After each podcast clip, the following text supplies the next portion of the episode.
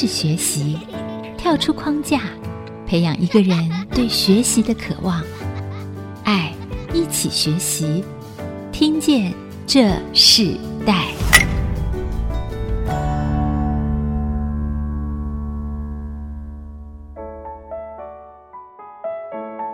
各位听众朋友，大家好，欢迎收听《听见这时代》，我是主持人郭兰玉。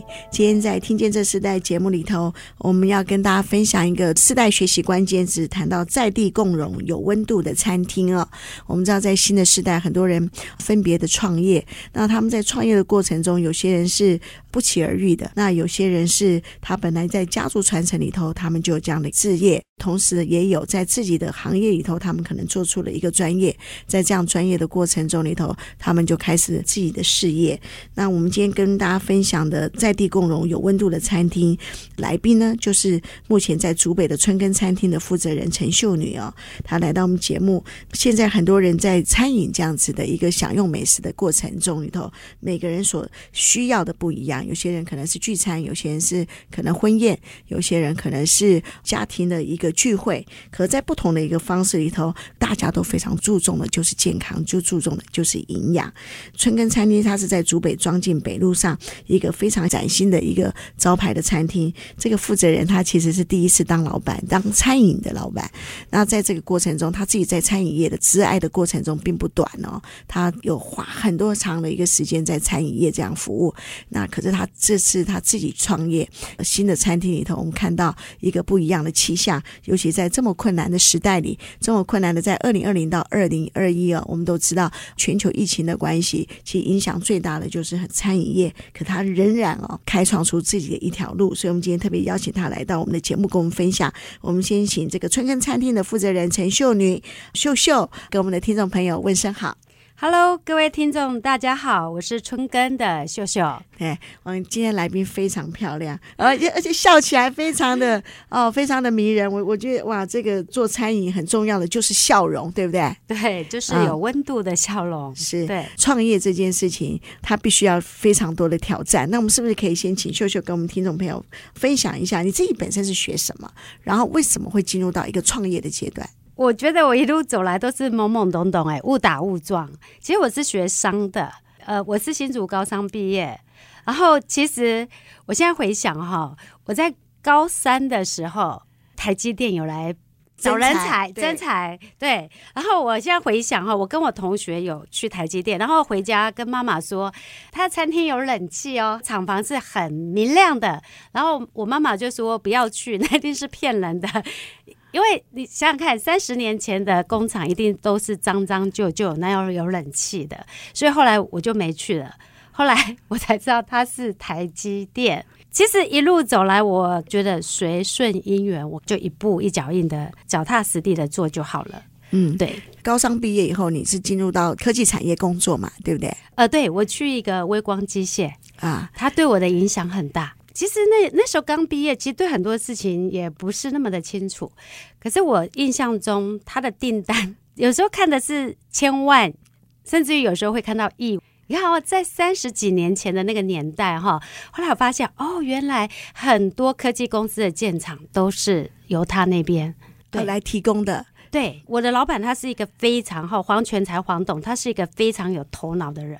然后他很多。园区的建厂，哈，我我现在回想，我没有办法去很确实的去想起，可是我知道他们很多自动化的机器手臂啊之类的，其实都是都是这家公司提供的。对对对，我还记得我那时候的工作就是去印那个图，嗯、机器它就必须有他们那个工程师会去，以前他们会有会会去绘图，嗯、然后就图是很大一张，然后我就必须因为。影印机就 A 三嘛，我就必须去切割 A 三，然后我要去贴，然后我要把它贴的很仔细，而且每个字不能漏掉。别人说我要再去把它影印成很多套的图，然后给我的工程师。是，所以在那时候我就开始学会要如何细心，因为我只要一个字漏掉，可能一个数字就错了。哇，所以那个对你的训练就是一个在细节上面的训练。对，然后我现在很怀念黄董，就是说在家里是老幺。刚去的时候，其实他夫人是非常疼我。然后我印象中有一次，我忘了什么事，然后我就那个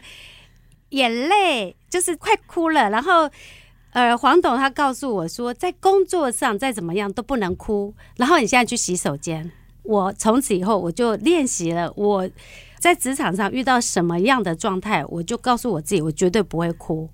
我就是面对问题，处理问题。啊，对，是世界上所有困难，真正可以解决问题的是我们自己愿意成为那个困难的停止的地方。你那时候可以对你这是一个很好的训练。对，那这么好的一个环境也带给你这么多的帮助，呃，为什么会后来会转入餐饮业呢？其实早期我妈妈她给我去读商科，她只是觉得说你就当个会计，可以穿的漂漂亮亮啊，然后上班时间就是上班下班嘛，也不用去承受太大的压力。后来我也不知道为什么一个突然，我就跑进呃，早期它叫东极海鲜，我，我去当会计。东极它转型到华丽雅致的时候，它突然变得很大，很大的时候，他们就请了一个顾问。好，那个顾问他就认为说，你那么大，你必须要有个定席的专员，他要专职的负责所有客人的定席，所以我就变成了一个算是业务专员吧。对呀。Yeah. 对，我就开始负责那个接洽，因为我很鸡婆，很热心啊，所以我在我在雅姿当会计的时候，有些客人就会找我订桌。对。哦，对，因为我很很热心，所以那时候东极海鲜，你进去的时候叫做东极海鲜嘛，后来你进进入到转型，它变更大，变更大嘛，因为因为其实你刚刚讲的这家这个餐饮业是在新竹很有影响力的一个餐饮业，当初很多的这种婚宴呐、呃社团呐、啊、机关团体很多的聚餐，对，很多的餐饮都都是在这个品牌里。可是你这样一做做多久？八十七年进去，然后我一百零七，他们呃结束。好，因为地主没有续租，所以一零七二月二十八，所以前后大概将近二十年，二十年的时间，学习到最多的是什么？学习到最多就是待人处事。你要做问我专业哈，其实我在华丽雅致阶段，其实它快结束的时候，我自己思考过一个问题啊，我觉得我好像什么都不会。你在那个环境，你觉得说我我会什么呢？你叫我做菜，我也不会做菜；你叫我去搬桌子。我也不会搬桌子，你叫我去服务，我说实在，我还真的服务不来啦，因为我是呃三十岁才进入餐饮业，嗯哼，所以我不是之前都就在科技产业对对对，所以你说叫我真的去去端一桌的菜，我也是没有那个能耐啦。所以其实雅子要结束的时候，其实我开始觉得说，哎，我到底可以做一些什么事？我就开始思考，然后就开始。就就决定马上创业吗？哦，没有没有，其实雅致结束，我停了快两年的时间。其实我一点都不想工作了，原因是事后再回想啊，每天其实我的工作看起来好像很轻松嘛，每天就是跟客人聊聊天啦，讲讲话啊，接接定席啊。可是我们的业务量是非常庞大的。后来我觉得说啊，其实那个是一个很耗，讲话是非常耗元气的。嗯，然后可能我我我非常有责任心啊。刚刚有提到说，我很感恩他们两位董事长哈，杨董、吕董，他们很多事情他们很放心我在处理。那边说我我当 当时我就我的所有的精力都耗在我的工作上，我没有我没有生活，所以一旦华丽雅致结束的时候，他们要我过去风采宴会馆，我就觉得我我没有办法了，嗯，我要休息，我一定。而且我有写了一篇，我说那个，因为我是乡下长大的孩子嘛，那我从小看着春夏秋冬的变化，收割之后一定要让那块土地再滋养一下嘛。那我当时觉得我我必须要滋养一下我自己的身心灵，不然我走不下去了。嗯是对，所以这个过程中，其实你在华丽雅致这么长的一个服务，当他们结束的时候，在做转换的时候，你就休息了两年。对，那为什么会后来又创业，而且是创一个餐厅、餐饮这样子的一个行业？我们下一段要请现在的春耕餐厅的负责人陈秀女秀秀来继续跟我们分享。我们稍后回来。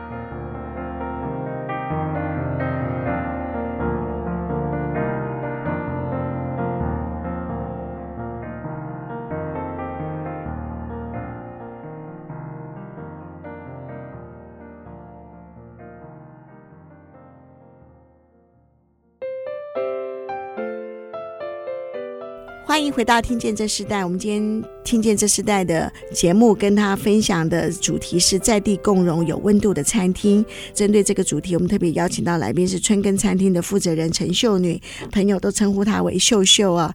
她自己原先是在科技产业工作，进入到新竹算是非常知名的婚宴的这个餐馆，一服务就非常多年哦。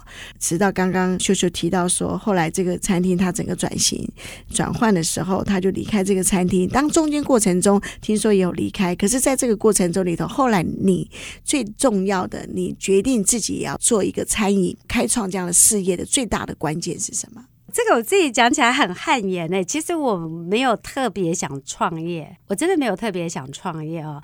一百零七年二二八结束之后，然后我就觉得说，哎，我自由了，我不想再工作了。在前面半年的时间，我就到了很多很冷门的国家，把我以前。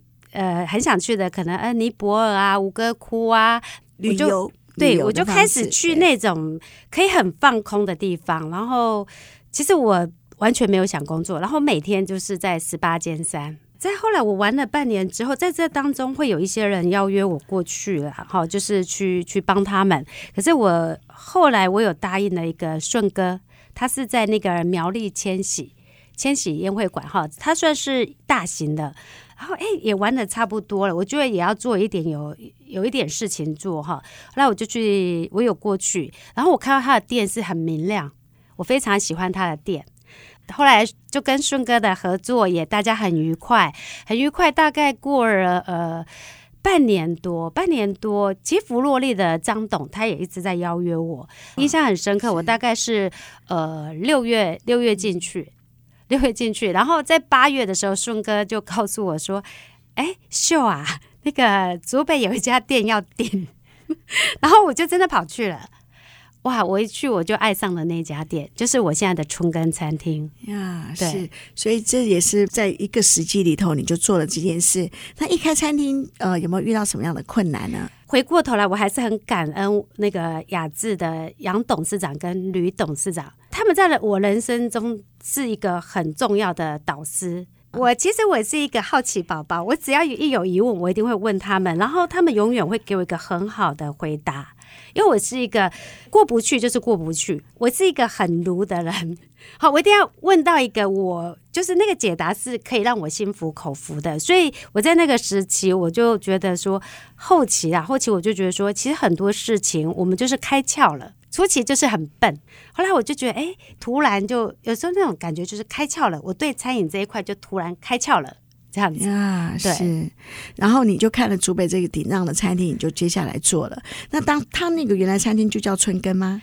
哎，他原来叫永久活鱼海鲜，他是做活鱼海鲜，然后跟我现在形态是截然不同的。可是人家常常会问我，你跟永久有什么关系？我说我跟他关系很深厚，因为他留了一个美丽的壳给我。嗯，对，他的建筑我自己非常的喜欢。那时候你一做的时候，你就怎么去定位你自己这个餐厅的主题呢？因为那个顺哥跟梁哥我们一起合作，然后他们算是海水屋系列的，所以我们一开始其实是做小吃、快炒、快炒的。可是后来就是因为都我在负责嘛，然后自然而然就会很多的宴会，很多宴会之后，我就发现说不行了，我一定要转型。是，所以所以你就开始做成主题餐馆。其实我做宴会做习惯，我也不用刻意去转。就自然而然，因为我的客户啊，还是我们的跟人家的交流方式，就自然而然就很容易就会变成比较以宴会为主要的营业项目。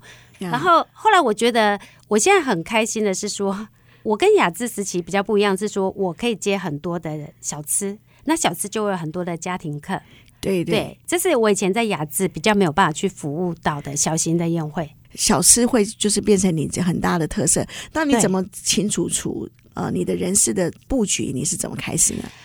呃，其实一开始的时候，我们就是呃海水屋时候啦。那个海水屋其实它很短，它大概只有一两个月。然后我们当时的师傅就是说，呃，他是做上海菜的。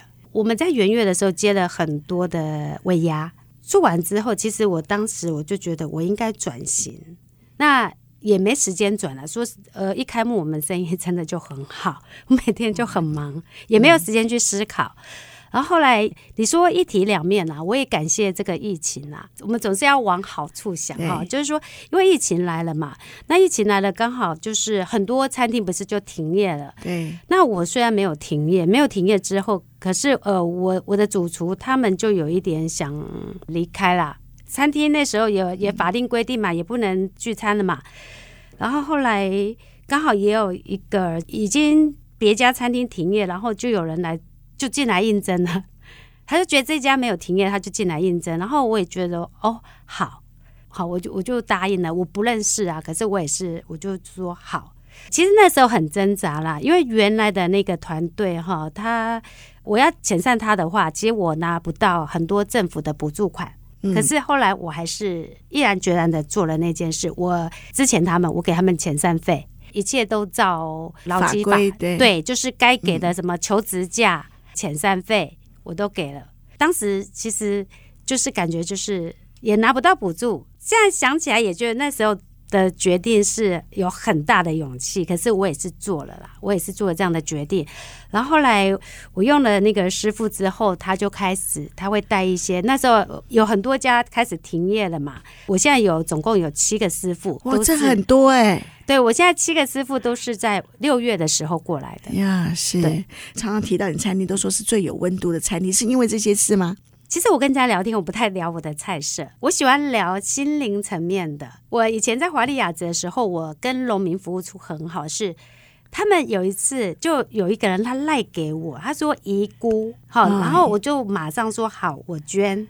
然后他们就觉得你是一个农夫的女儿，你完全没有那种军人背景，你怎么会想捐？我说，其实我就觉得很爱孩子。后来就是说，呃，连续几年我都捐了，所以是就是很感动的是说，他每年会给我一个奖状，我自己就觉得我会一路上走来，我就遇到很多很温暖的人，这样子。嗯、对，所以我在春耕里面，我大概都在跟人家聊天了。我不太推销我的产品，然后我常跟他说，你路过，如果你想进来，我的猪油拌饭、冰淇淋其实都是不用钱的。然后。其实不要说你一定是说哦要花钱才进来嘛，你进来吃个冰淇淋，我也觉得很棒啊。然后我们聊聊天啊，所以我有个谈心事哦。对，其实你这个整个现在的这个团队，他们也觉得这个老板娘跟他们以前的都不一样哈、哦。我是一个很懒惰的人，我其实不太管，我不太爱管，我就尊重你的专业，包括我自己，我也不想被人家管，因为我有我自己的想法。以前早期我在华丽雅兹，我是第一线嘛，那我了解客人需要什么，不需要什么，应该是我最懂吧。我那时候其实是很固执的，我很有 很有个性，很有想法的，所以我觉得一样嘛。我的主厨他要什么，不要什么，应该是他来，他来设计菜单给我，不是我来要求他你要做什么。所以有很多人问我说：“你你现在是算什么菜？”哈，其实说实在也没有特别偏什么菜，可是有一个重点。就是好口味好，我觉得我最得意的就是说，包括我自己哦，每次那个菜炒出来啊，我小时候很喜欢去捏菜，妈妈那个菜刚炒好，我就喜欢去捏它。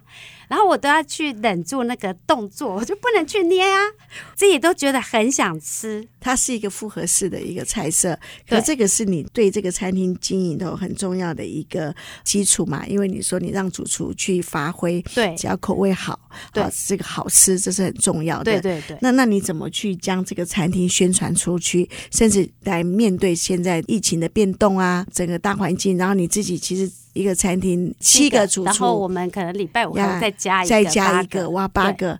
对，对，那有时候会不会所有餐饮的主厨都跑到你那里去了？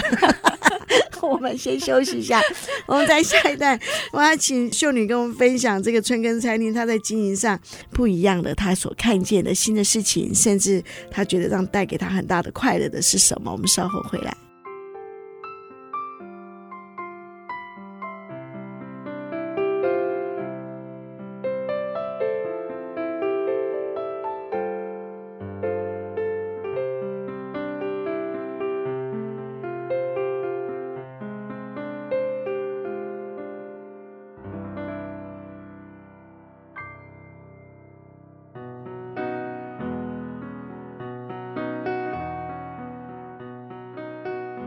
回到《听见这时代》，我是主持人郭兰玉。今天在《听见这时代》节目里头，我们邀请到来宾是春耕餐厅的负责人陈秀女。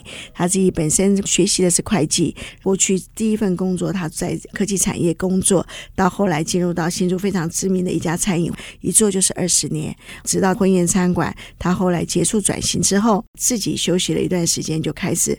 接了一家餐厅，到现在我们知道，在这个春耕餐厅，你刚刚提到，其实当经历了很多，正好是一个大环境的影响。可是对你来讲，好像也没有困扰。那你自己有一个事业的时候，你到现在做这些事情，你觉得最快乐的是什么？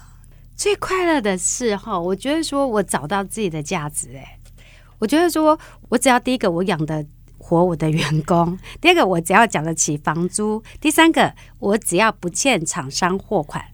我就给自己这样子的目标。最近这样变动这么大，你你的策略是什么？其实我后来发现说，有策略倒不如就无策略啊，因为这个时候你推什么都不太对啊，就顺着嘛，顺着那个流嘛。对，那员工会不会很担心？跟你说啊，老板娘，那我们这样子，你会不会裁员啊？你会不会怎么样啊？其实，在疫情刚发生的时候，这个裁员的这个确实我我有去思考过。然后去年二三四的时候，其实是整个疫情很严重的时候，那时候是不能有聚餐的，来客数几乎是零。所以在当时，我真的非常的挣扎。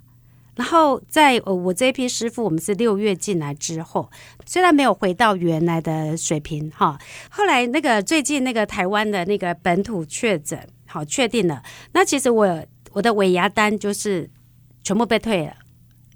本来是还硕果仅存的，在某科技公司的董事长还说，如果没有本土确诊的话，他们会继续。可是就在那个之后，我的 最后一个希望也没了。好。那其实我还是回到嘛，我就觉得说疫情，我的朋友就说，哎，这个疫情可能会再延续两年哦。可对我来讲，我觉得说，我就跟他共处吧，我就跟这个疫情共处嘛。因为其实等于是我一开幕，我就就遇到了，就跟他共处了嘛。最差大概也就这样了嘛。哦，所以。我我完全这次我完全没有想要裁员，然后我可能我的外场我还要再新进人员，趁这个疫情，是。我之前是把我的师傅加强了嘛，那我这次是把我的外场给嗯。整个，那我觉得内外嘛，那不是就是等疫情一过，我就可以春暖花开了吗？那让你这么有信心的原因是什么？就农夫的女儿就有一个洒劲。我们相信春天总会来啊！呀，对，是。其实你刚刚提到，就是说可能聚餐很困难，其实也可以外带嘛，对不对？对啊，对啊，外带仍然会是呃现在很重要的一个服务，对不对？对。然后包含到围炉过年，应该都可以外带嘛，哈。对对对，我们一直就是说，呃，在疫情当中，我们其实以前是不做那个外带的哈，后来在疫情当中，我们也开始做了。所以就是说，等于这一次的话，对我们来讲，我们今天都有心理准备。然后我们还就是特别去定制了那个保温袋，嗯，所以就是让大家带回去，菜都还是热热的。呀，对，所以我觉得就是这个时代变化这么多的一个变动里头，其实做创业并不容易。在创业中，你怎么去用一个坦然无惧的一个心啊，来面对这种变动？其实这个负责创业者是非常重要的。那你自己在创业过程中，你你家人支持你吗？我的家人支持我吗？其实我觉得我一直都很幸运呢。我从小到大哈，其实我妈妈在我很小的时候就告诉我说：“你是一个无缺的命格。” 所以，我一路走来，我就是说天真也好，好，我就一直觉得说，我只要遇到困难，我一定可以迎刃而解。所以，我倒也没有说特别去说。害怕过什么？可能就是傻傻的，我就觉得反正我就是傻傻的前进嘛。嗯、对，所以你这个不只是一个事业，是一个置业哦。其实我比较不把它当事业在经营呢。嗯，对呀，因为我觉得说，我不知道我从小到大哈，我只要看到有有人很苦很辛苦的话，我的那个就会很酸，我的心就很酸，我就觉得说我可以再多做一点什么。所以我在那个不工作的那一两年哈，我觉得说我自己找不到我的价值。因为我觉得说，我要怎么去帮助人家？你现在自己都都没有收入哎，你等于是在靠人家资助的啊，对不对？然后你凭什么就是还要去资助人啊？当当然，当时我也会去捐一些钱，可是捐的会觉得说不是那么的心安，嗯。然后后来，所以我就觉得说，对，我应该再去做一点什么事。然后我就突然就创了个业。那创了个业，我觉得很棒的是说，我觉得。我可以照顾到一些家庭，嗯，是对。这个创业是独资吗？呃，跟几个朋友朋友合作嘛，对对对。但是你是主要的，他们很信任我，就是让我在那边运作呀。是，所以在这个过程里头，自己怎么看现代大家对这个饮食的观念呢？这个要我说的话，哈，其实我我以前我是一个非常养生的人，可是我以前反而是不能捐血的。嗯，我以前早上起来，我一定自己煮一杯，诶，自己磨一杯那个金栗汤。然后，可是我那时候的身体状态一直是不太好的。后来我看了那个胡因梦，他有写了一个，他说他体质是虚寒，所以他是不能喝金栗汤，那是很寒的。后来我就停了。然后我以前就很执着在养生，嗯，就是我可能吃地瓜餐啊，然后呃，我会用各种养生的饮食。所以你自己在餐饮的经营上，你也是非常注重这方面嘛？对。可是后来我突然转了一个念，我休息了那一年多哈，我现在就是说我师傅为什么我会这么喜欢他们哈？因为他们让我们吃到食物，还有我的客人回馈给我的，就是他们用的就是很古法的、很天然的，他们不太用那种太多的那种添加物。你你这些主厨年纪是是属于五十五岁以上，五十五岁哇，你都雇这样子这么资深的主厨？对，我现在全部都用师傅级的，我没有用那个什么学徒啦或中工，啊、我每个，因为我觉得我为了要维持我品质的稳定，我都用。那你怎么管理他们这么资深的？不需要管理啊，我刚才已经提到了、啊，我不会做菜，所以我就。嗯我就放心的交给他们啦、啊，对啊，你用对主厨，他会负责去，嗯、然后你只要全然的去相信他，是。可是用对人，这个就很重要了。嗯，对，这也是秀女在春耕餐厅很重要的一个经营到现在的很重要一个关键啊。她非常尊重这个主厨，也让这个主厨用他的经验来发挥他手上所擅长的这些菜色，并且特别强调，就是说在这些自然古法的一些制作的方式，让这个餐厅成为一个有特色的餐厅。我们先休息一下，我们在下一段部分，我们继续请春耕餐厅的负责人陈秀女跟我们分享。那接下来她还想做哪些事情呢？她在做这个餐饮这件事情之后，她有没有特别想要做的，或是在这个社会上想要做的事情？我们稍后回来。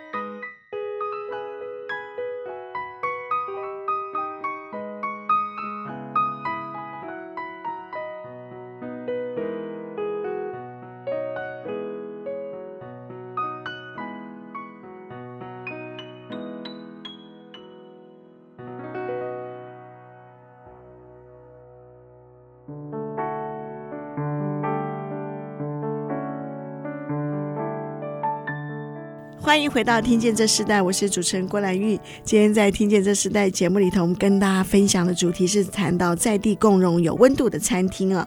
现场我们的来宾就是春耕餐厅的负责人陈秀女。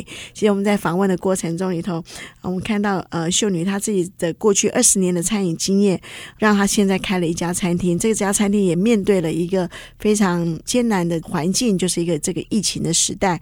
透过她过去的一切这些经验里头，反而在成。接这家餐厅的时候，面对这些的风暴一样的时候，可是却是这么的自然，却是这么的从容。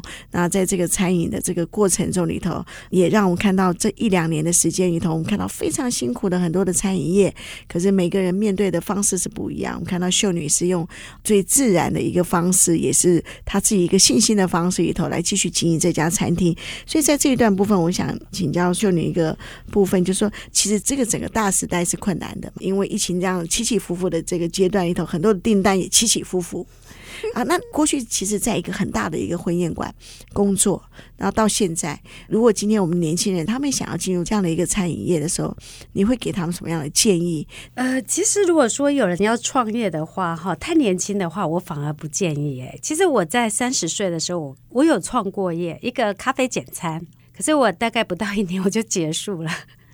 所以后来我觉得说，我应该重新回来，把根基扎稳，所以你就进入到这个这么大的一个餐饮的这个工作嘛，哈。对。那你现在和过去所做的餐饮的那个容纳量是不一样的。哦，对，以前大概是三百五十桌，我现在只有六十桌，所以真的是那个业绩量真的是很不一样。对。所以你面对现在的这些困境里头，其实是因为你曾经在这么大的一个环境中工作，主要的原因吗？对，就是说，所以我刚才有说根基一定要扎稳，就像一棵树嘛，你向下扎根扎得稳，那风来了你就摇摆一下嘛，那就跟着大家摇摆，就还不至于会倒嘛，根基要稳呀。Yeah, 对，所以那你刚刚说建议不要太年轻进入到这个行业的主要原因是什么？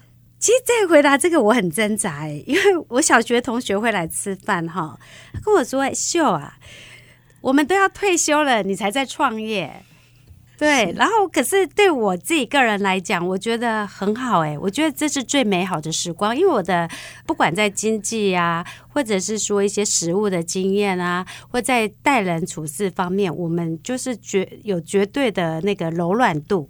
嗯，那我觉得柔软度。够，我该应该不要讲大树，我觉得当小草，台风来小草反而是不会被被折断的。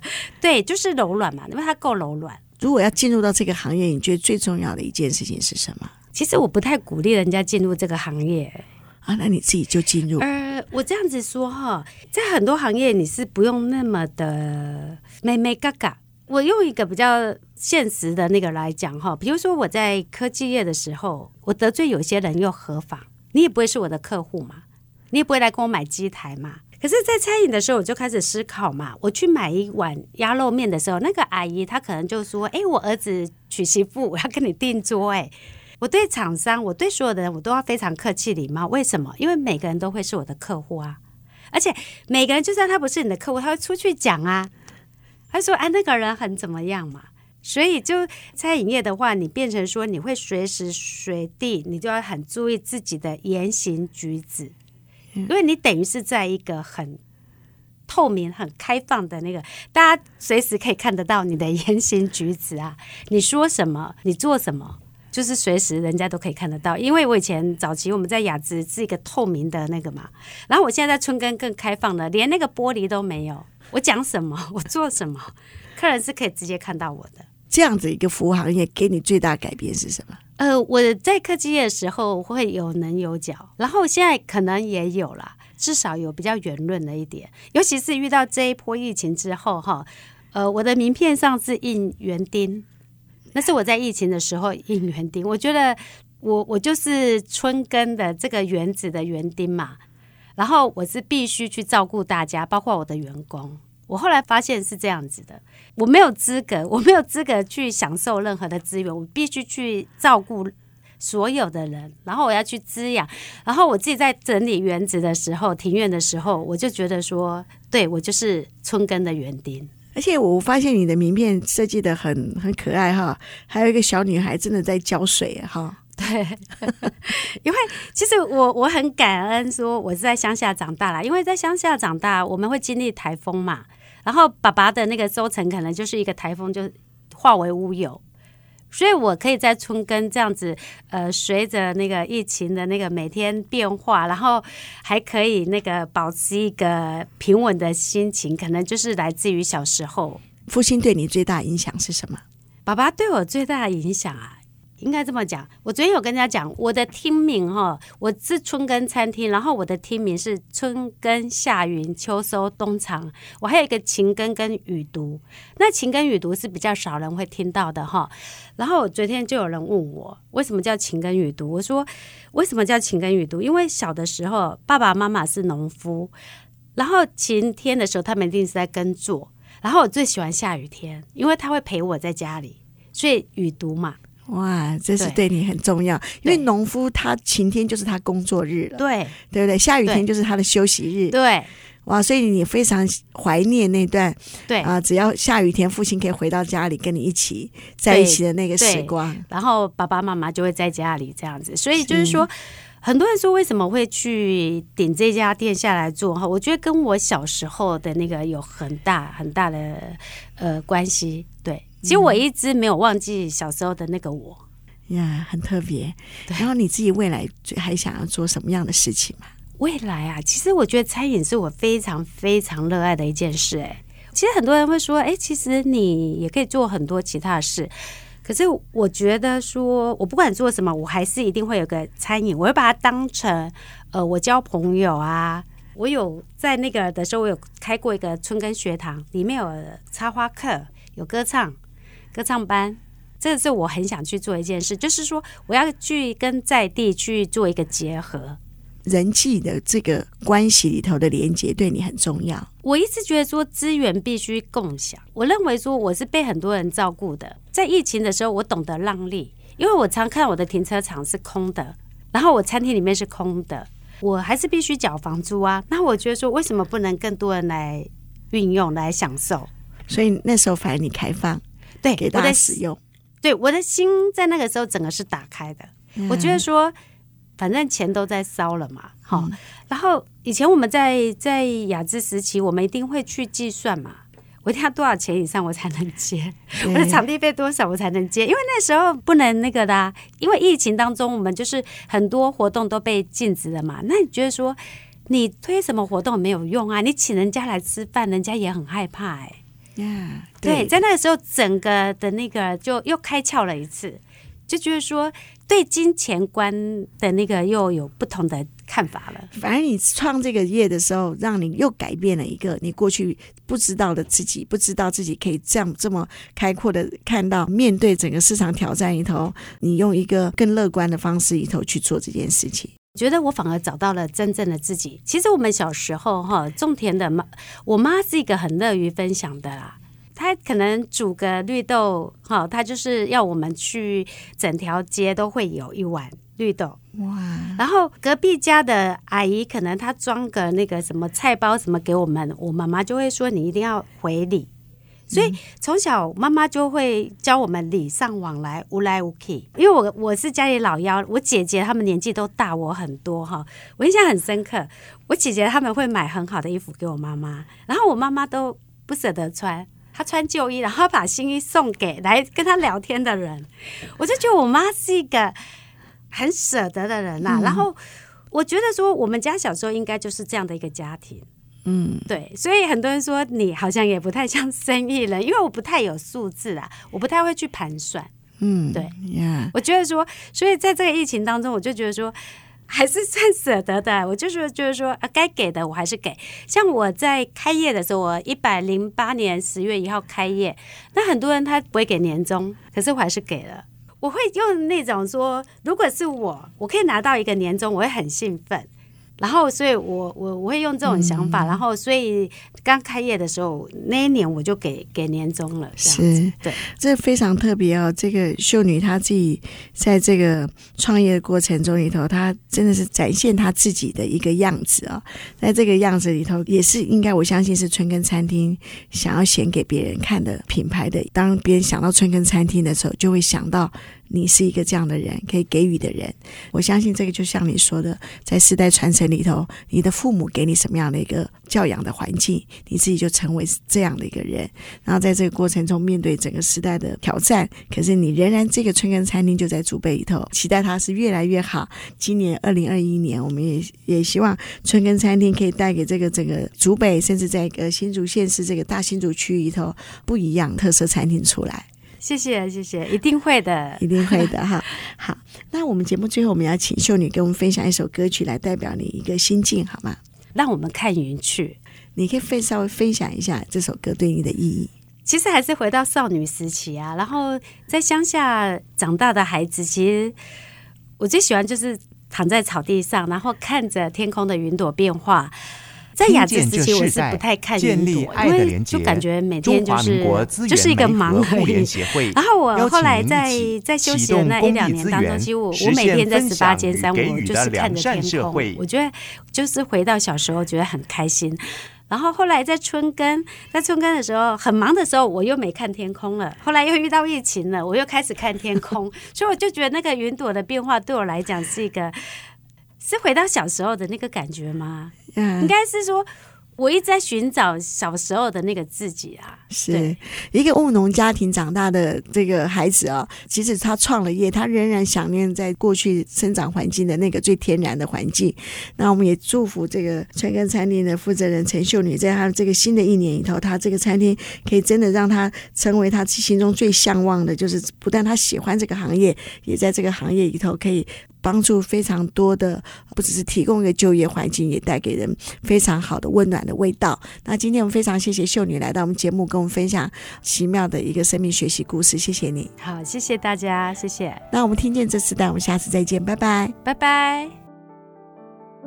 听见这世代，建立爱的连结。